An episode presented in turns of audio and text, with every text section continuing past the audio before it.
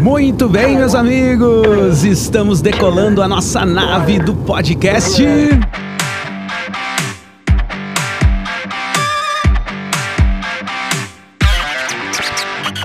Líder por Amor, o podcast sobre liderança e alta performance.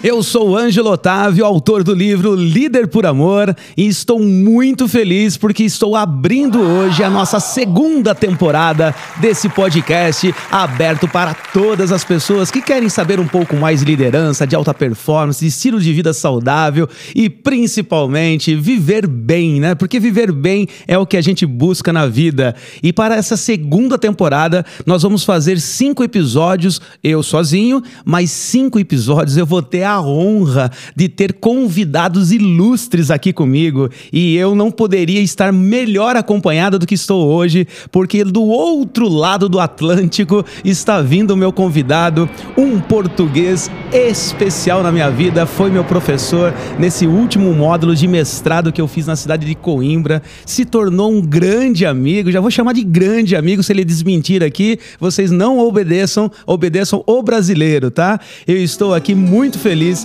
de estar convidando aqui Reinaldo Souza Santos, o meu amigo professor de recursos humanos, uma pessoa que trabalhou muito tempo à frente da gestão de recursos humanos de grandes empresas em Portugal e agora está alçando os voos aí na, na, carreira acadêmica e eu tive o privilégio de ser aluno e agora já quero ser parceiro de trabalho, amigo, enfim.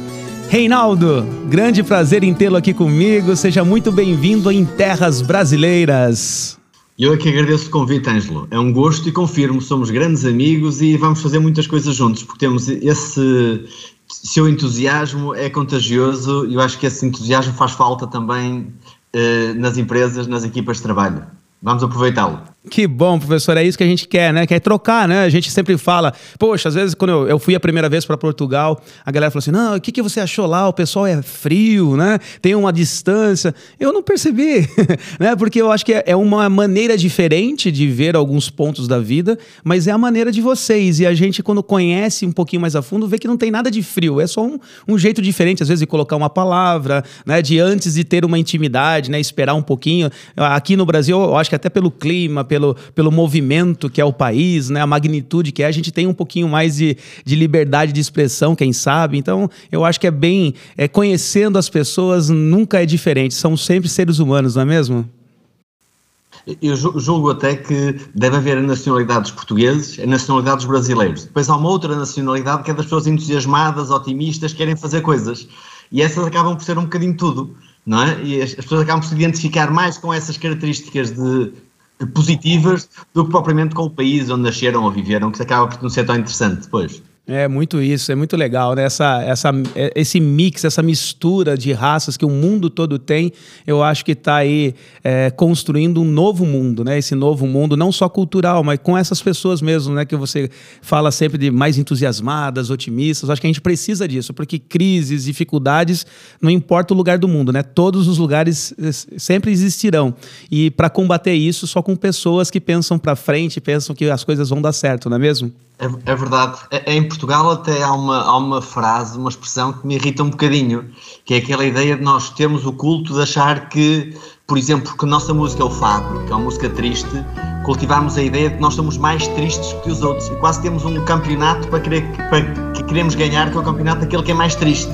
Até costumamos dizer que eh, não deve haver nenhum país que tenha, que, que nenhum outro país tenha a palavra saudade como nós temos, sofre tanto aquela ideia de que uh, nós queremos sofrer mais que os outros. Eu acho que isso não faz muito sentido. Os portugueses também querem certamente ser mais felizes do que os outros, até do que mais tristes.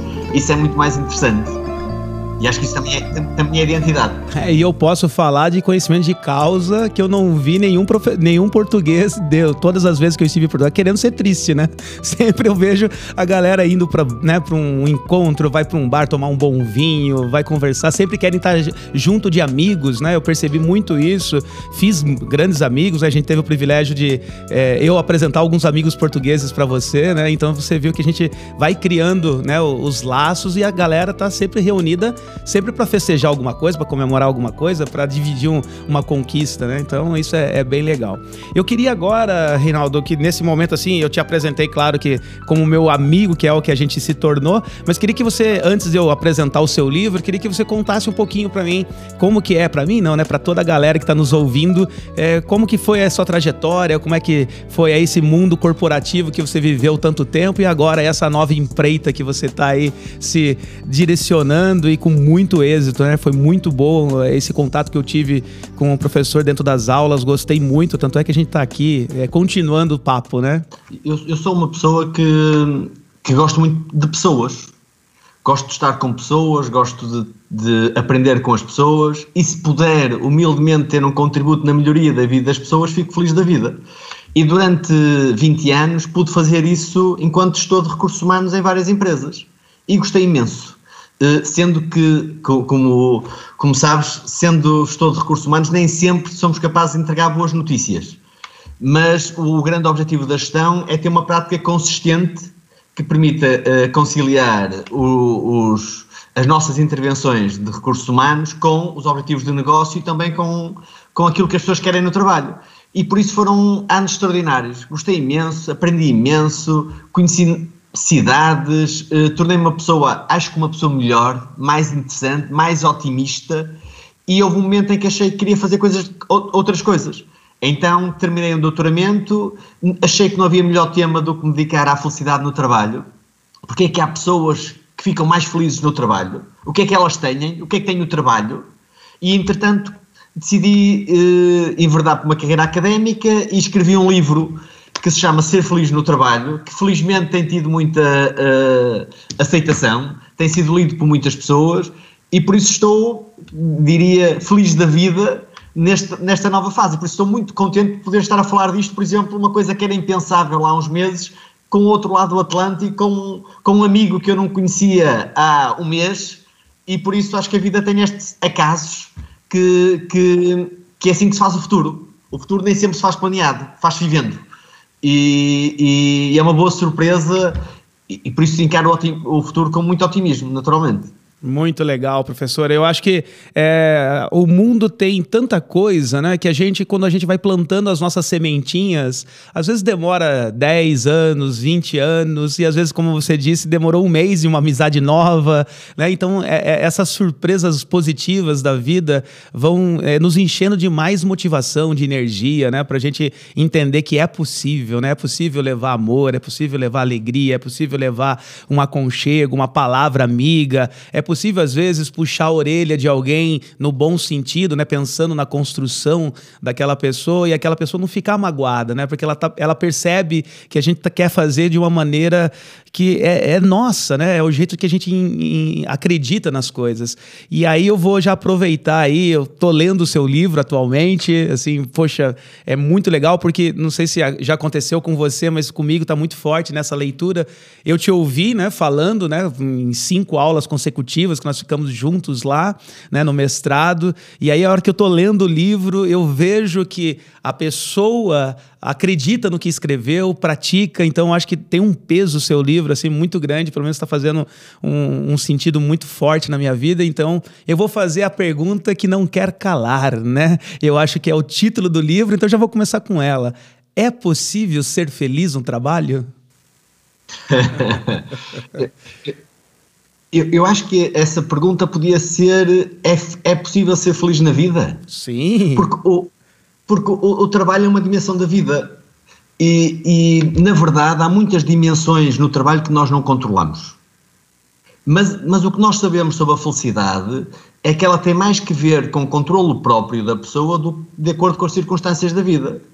A felicidade não tende a vir das coisas para nós. Essencialmente vai de nós para as coisas. Certo. E por isso isto também se aplica ao trabalho. Nós podemos ser felizes no trabalho se olharmos para o que temos e quisermos isso muito. Há, há, uma frase que eu gosto muito de um pensador judaico que diz: a felicidade não é ter o que quer, é querer o que tem. E por isso eu acho que nós podemos olhar para o trabalho se perdermos aquela, uh, aquele passivismo, aquela passividade que pode surgir do facto de haver coisas que me desagradam. E se eu colocar a minha energia, a minha competência em aproveitar todas as oportunidades que o trabalho me está a dar seja em termos de relacionamento, seja em termos de concretização de objetivos, seja em termos até de impacto na vida dos outros ou na, na, na comunidade. Mas o trabalho não é uma experiência só individual, é uma experiência também de gestão. E por isso há aqui claramente uma responsabilidade das empresas em tornar o contexto de trabalho facilitador desta felicidade. E por isso eu acho que as organizações têm um dever ético para promover o bem-estar no trabalho, como têm, por exemplo, para promover o ambiente, para promover a satisfação dos clientes, o desenvolvimento sustentável e por aí fora. Por isso eu julgo que é possível ser feliz no trabalho e é um dever das organizações contribuir para isso. Com toda certeza. Eu aprendi com você em aulas, estou aprendendo no seu livro e posso dizer assim, o que mais me impactou, se você me permite já contar o meu segredo assim depois desse dessa intensidade que foi, né, todo o nosso contato e está sendo, é que eh, o que você disse agora, traduzindo, né, é, hoje eu vejo aqui no Brasil, e você pode colocar a sua experiência aí da Europa, de Portugal e até de outros países que você tem contatos, né? Que eu vejo que ah, muitas empresas que eu trabalho, que eu presto serviço, estão fazendo muita coisa relacionada ao bem-estar, à saúde, à qualidade de vida, que claro que isso vai gerar né, mais felicidade, mas eu fico preocupado quando eu percebo que em alguns momentos eles fazem não pensando na felicidade das pessoas, eles fazem gerar mais produtividade, em que a pessoa estando bem, ela vai render mais e vai gerar né, mais lucro para a empresa. Então isso me incomoda muito. E quando eu ouvi né, eh, o professor falando nas aulas da importância de cuidar das pessoas, do ser humano, independente lá do, do processo final, né, e que, a, que ela se sinta bem, porque é, como você disse, um valor ético né, da, da gestão da empresa. Então isso me incomoda e agora que eu estou de volta aqui no Brasil, eu sou levantei essa bandeira, tá? Fazer o melhor que a gente pode para que as pessoas estejam bem felizes, saudáveis, mas por elas, não pelo resultado que eu quero lá na frente. Você vê que em Portugal ou algum outro país que você tem contato, isso também é uma realidade ou é só minha percepção aqui? Sim, é, é verdade. Eu acho que é uma, é uma vaga geral. Por um lado, boa, que coloca o tema da felicidade no, no, no centro da gestão. Por outro lado, eventualmente para muitas organizações é meramente instrumental. E é instrumental para fazer com que as pessoas realmente trabalhem mais e no final até nem significa um desenvolvimento sustentável da própria equipa de trabalho. Por vezes até há, por exemplo, nós temos hoje muitas práticas de colocar, os, colocar alguns equipamentos lúdicos no âmbito do, do local de trabalho. Umas mesas de ténis de mesa, um bilhar, a Playstation, né? Tudo isso é ótimo, mas tudo isso tem que vir alicerçado numa política de trabalho interessante, boa liderança, boas recompensas, e então essas coisas fazem sentido. Caso contrário, são meros episódios que são bom pretexto para nós termos uma entrevista num jornal, passemos capa de uma revista, mas no dia a dia não estamos a mudar realmente a nossa equipa. Não estamos a valorizá-la, não estamos a, a ter com ela a retenção pelo, pelo bem-estar. Estamos simplesmente a criar uma energia de momento. E a liderança nunca é um momento. A liderança é uma atuação consistente ao longo do tempo que torna o futuro previsível. Ou seja, eu sei que o meu trabalho hoje é interessante e sei que no futuro vai ser porque sempre foi assim. Eu sei que a minha liderança é competente hoje, deu sinais de ter sido no passado e por isso também será no futuro. E por isso eu fico tranquilo. Como, como certamente já partilhei contigo, o que gera ansiedade é incerteza. E por isso, se eu tenho previsibilidade para o futuro, eu fico tranquilo. Eu fico com bem-estar e eu fico mais feliz. Com toda certeza. E isso me levou a, a, lembrar também de um, de um trecho das suas explicações e né, quando você estava ali compartilhando as suas experiências, que também é outro tema que a gente é, discute muito aqui no Brasil, que é a questão da amizade no trabalho. Né? Às vezes as pessoas acham que ali no trabalho a gente não pode né, ter um, um relacionamento né, mais afetivo com o colega de trabalho, a gente quer ali, né, ali é tudo pragmático, separadinho e tal. Depois lá fora a gente se vê, né? Mas. É, e quando você falou da importância da amizade no trabalho, aquilo para mim me fez um bem danado, porque eu tenho funcionários na minha empresa, eu quero ser amigos deles, né? Eu quero conhecer a família deles, eu quero conhecer os filhos, eu quero que ter, tenha essa, que eles se sintam bem no trabalho, como se eles se sentem, sentissem na família mesmo, né? Então me fez muito bem, viu? Eu queria que você contasse um pouquinho do jeito que você contou lá pra gente a sua visão da amizade no trabalho nós também temos essa ideia de base, que é, temos até uma expressão que é amigos, amigos, negócios à parte. como se os negócios fossem a coisa séria e os amigos fossem algo associado a lazer, menos responsabilidade, menos desempenho. Mas a ciência tem-nos mostrado que não é assim. A ciência tem-nos mostrado que quando nós temos amigos no trabalho, trabalhamos melhor. Porque os amigos no trabalho partilham mais informação entre si. Os amigos no trabalho partilham mais, têm mais disponibilidade para ajudar. Ajuda-se mais depressa um amigo do que se ajuda um desconhecido. Os amigos no trabalho, eh, mais do que isso, dão mais apoio emocional e com prontidão. Eu estou em baixo, chateei-me com A, com B, aquele meu amigo, vou ali, passado 5 minutos já estou bem. E há uma coisa curiosa, que por vezes nós não valorizamos. As pessoas que gostam de nós tendem sempre a ser conservadoras. Por isso é que nós dizemos sempre aos nossos filhos, vê bem, pensa bem. Por isso é que os nossos pais, quando nós temos, queremos fazer uma coisa mais arrojada, nos dizem sempre: tem cuidado, pensa lá, é melhor um pássaro na mão do que dois a voar. E os amigos no trabalho também são isso. Quando nós estamos com vontade de mandar tudo pelo ar, chatearmos com as filhas e tem cuidado. E por isso, esse ter amigos no trabalho permite-nos trabalhar melhor e permite-nos, até do ponto de vista emocional, hum, sermos uma pessoa mais equilibrada. E isso é muito interessante para o nosso desempenho e para o bem-estar na empresa. E há, uma outra questão, Ângelo. Se eu te perguntar onde é que tu, enquanto adulto, fizeste mais amigos, eu diria que se calhar foi no trabalho. Com toda certeza no trabalho, né? Ou alguma relação que o trabalho me gerou, outros contatos, né? Com toda certeza. É, Reinaldo, assim, é, tudo que a gente conversou aqui parece que a gente está conversando há dois minutos, né?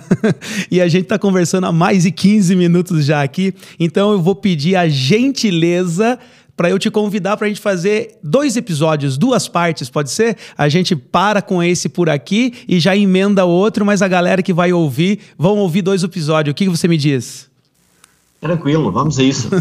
e eu gostaria de terminar esse primeiro episódio com esse convidado que com certeza todos vocês queiram, irão querer saber mais, conhecer mais do professor Reinaldo. Então, antes de eu encerrar com uma mensagem aqui para esse episódio, eu gostaria que você, Reinaldo, deixasse aqui o seu possível contato, alguma rede social, porque com certeza brasileiro gosta de conhecer mais pessoas do bem e pessoas que possam partilhar coisas boas. Então, por favor, Reinaldo, Reinaldo? Deixa aí seu possível contato, rede social, site, o que você quiser. E também como que a gente faz aqui do Brasil para comprar o seu livro Ser Feliz no Trabalho. Sim, eu deixo mesmo o meu, o meu site, que é www.reinaldosousasantos.com. Tem lá todas as informações sobre o livro, sobre os meus contactos. Podemos, a partir daí, iniciar um diálogo, seja sobre o livro, sobre eventuais colaborações, como, como quiserem. Uh, mas para mim o mais importante é que as pessoas que se interessem pela mensagem de, da felicidade no trabalho, se interessem com otimismo. Isso é esse o meu, a minha energia, que é a energia também tua, e por isso essa é a minha mensagem principal, que as pessoas encarem o trabalho não como uma com um sacrifício, irrita-me profundamente que as pessoas digam que o trabalho é um sacrifício, também me irrita que digam que é uma selva. O trabalho é uma, é uma oportunidade para nós sermos felizes e para contribuirmos para a sociedade e para aqueles de quem gostamos. E é nessa medida que todos nós podemos contribuir um pouco mais a esse pequeno, pequenino contributo que eu estou empenhado em fazer. Líder por Amor, o um podcast sobre liderança e alta performance. E assim nos encontramos com toda a certeza do mundo daqui a pouquinho num próximo episódio, num próximo tema, sempre para falar de saúde, qualidade de vida, segurança do trabalho e como hoje a importância de ser feliz, de buscar a felicidade e é claro, conquistá-la dentro das pequenas coisas e pode ter certeza, estão nas coisas que o dinheiro não é capaz de comprar. Um beijo no coração de todos vocês. Obrigado pela companhia. Até a próxima, se Deus quiser e Ele quer.